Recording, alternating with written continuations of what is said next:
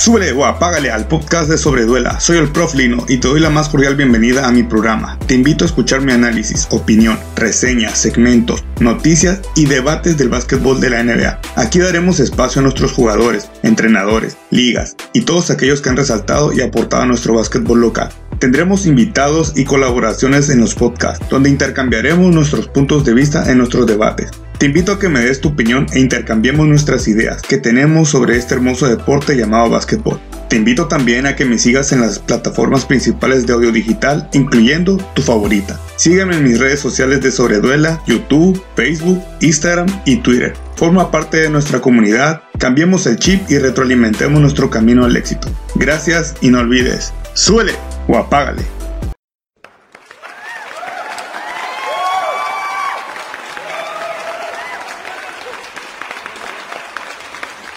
Súbele o apágale, ya estamos en un nuevo podcast de Sobreduela. Soy el Prof Lino y te doy la más cordial bienvenida y agradecerte que me escuches, me sigas, me apoyes en mis redes sociales de Facebook donde somos ya 2000 seguidores de verdad. Muchas gracias, estoy muy contento y muy emocionado. Te invito a que me sigas también en mi canal de YouTube Sobreduela, Instagram de Sobreduela, Twitter de Sobreduela y ahora en Spotify y Anchor. Síganme, apóyenme, vamos a crecer juntos en esta comunidad. Y este podcast va enfocado a los cambios generacionales de la NBA. Un tema que no he escuchado eh, yo en lo personal en ningún lado, en ninguna red social. Y hoy se los quiero compartir lo que he analizado, lo que he visto, les quiero platicar, les voy a comentar un poco de cómo la NBA inició en 1946 cuando fue su creación, inició con 11 equipos la NBA, 11 equipos profesionales. El partido inaugural fue entre los New York Knicks los Toronto Huskies, el cual se lo llevó el equipo neoyorquino 68 a 66 en 1946, el primero de noviembre.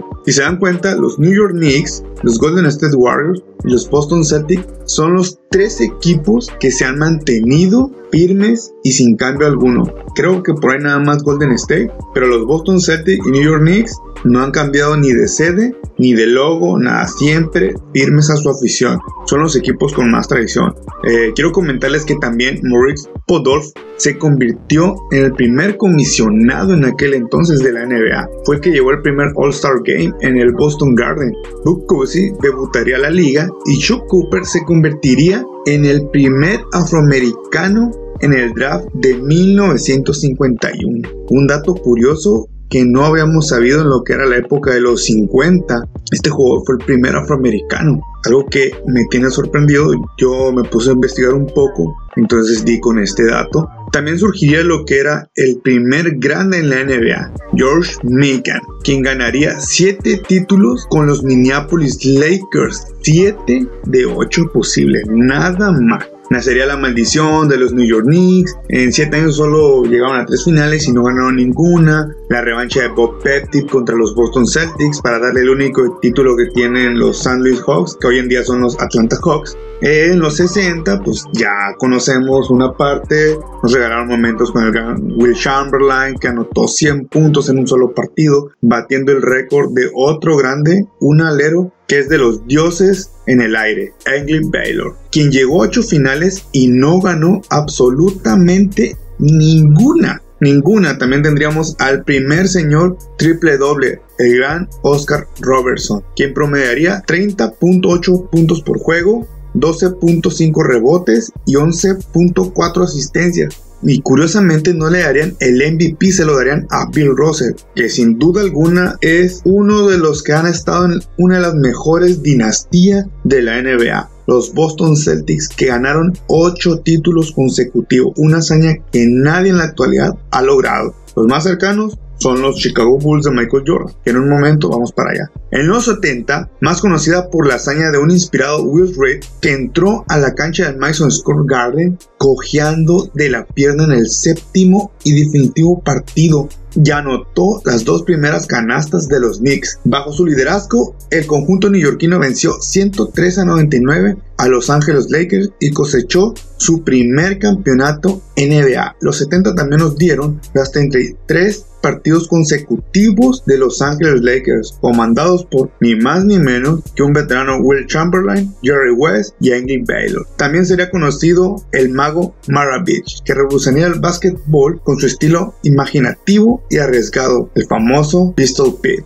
En los 80 veríamos grandes duelos entre Los Angeles Lakers y los Boston Celtics, esa rivalidad entre Larry Bird y Magic Johnson, el Showtime contra el reservado y estilo de vida de los Boston Celtics. La consagración de Magic Johnson, un novato que en su primer temporada quedaría campeón de la NBA. Larry Bird ganaría a la postre tres títulos con Dennis Johnson, Danny Edge, Kevin McHale y Robert Parrish. Los duelos entre Larry Bird, Dominic Wilkins en aquellos años maravillosos de los 80. El espectacular campeonato de Dr. J. Julius Irving con Moses Malone, que harían campeones con los 76 de Filadelfia. También veríamos lo que es la llegada de Michael Jordan, sus inicios, eh, también veríamos a los Bad Boys, el nacer de los Bad Boys de los Pistones de Detroit, que vencerían ni más ni menos que a Michael Jordan, Larry Bird y Magic Johnson que le darían una barrida en finales de la NBA. Los 90, los 90 que es la época en que yo vi, que yo viví, que fue donde conocí el básquetbol, me trajo pues también a conocer unas tristes noticias, el, el anuncio de Magic Johnson que tenía sida, el retiro de la Bird por problemas en la espalda, pero no todo fue tristeza, nos tocó ver la revolución del básquetbol a nivel mundial. Barcelona 92, el Dream Team, que ya todos conocemos, que estuvo conjuntado con Charles Barkley, Clyde Drexel, David Robinson, John Stockton, Karl Malone, Chris Mullin, Patrick Ewing, Magic Johnson y Larry Bird que volvían, Scottie Pippen, Michael Jordan y Christian Ledner. Este equipo arrasó en las Olimpiadas de Barcelona 92 y catapultó el básquetbol a niveles nunca antes vistos y a la postre se verían los resultados de ese Dream Team. 11 jugadores All-Star del Salón de la Fama. No nomás eso nos dio espectaculares jugadores como Sean Kent, Harry Payton, la defensa de Dikembe Mutombo, a The Dream, Hakim Olajuwon, que a mi ver el mejor pivot que he visto en movimientos de pies. Un adelantado a su época.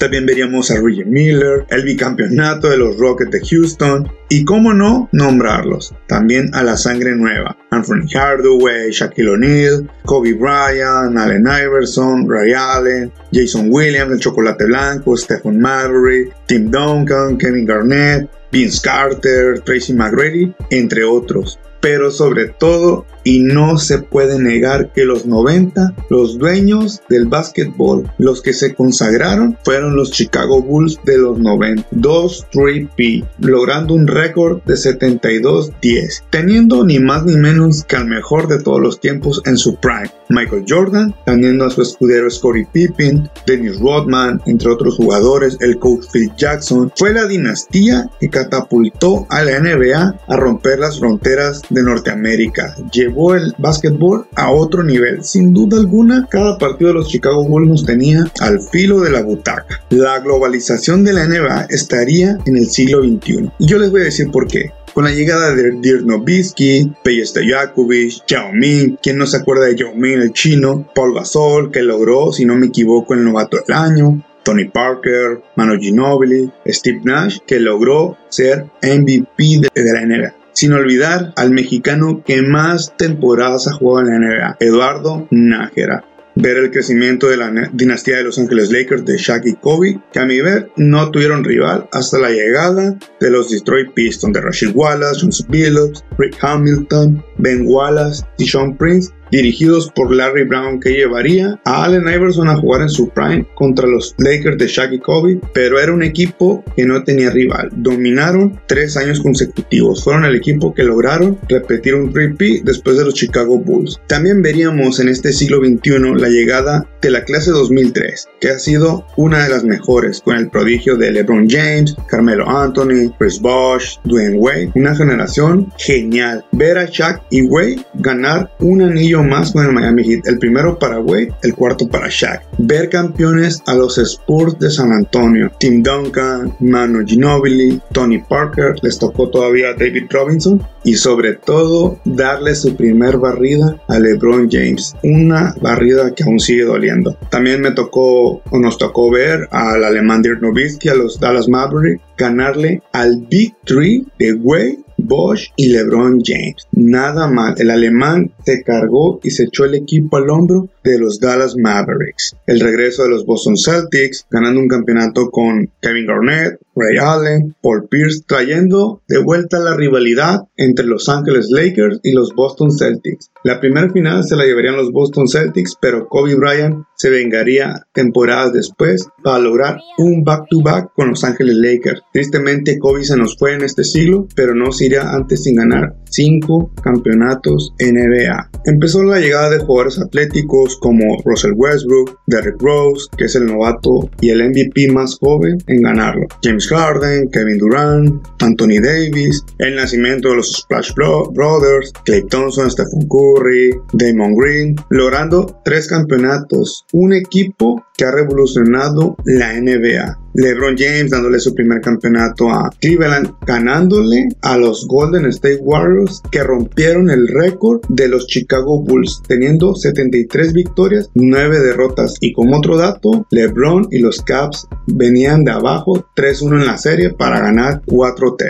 Aquí también veríamos el despunte de un desconocido llamado Kawhi Leonard, que para muchos es el destructor de dinastías. Le ganó al Big Three de Miami Heat en su prime de LeBron, Bosch y Wade y le ganaría con Toronto Raptors a los Golden State Warriors. Como verán amigos, la NBA nos ha dado gratos momentos. Hay un sinfín, un sinfín de momentos, muchos highlights, muchas jugadas, muchas asistencias, grandes jugadas defensivas, muchas jugadas en el clutch de último segundo, gratos momentos. Como verán, la estafeta, el cambio generacional se da por naturaleza. Prácticamente estamos viendo el final de la era de LeBron James, de la generación 2003. Ya se nos fue Dwayne Wade, tristemente les digo, ya se nos fue Kobe Bryant, siguiendo la estafeta a estas generaciones. Entonces nos preguntamos ahora, ¿quién será el rostro de la NBA. ¿Quién tomará el manto para consagrar ser la nueva cara de la NBA? Giannis Antetokounmpo,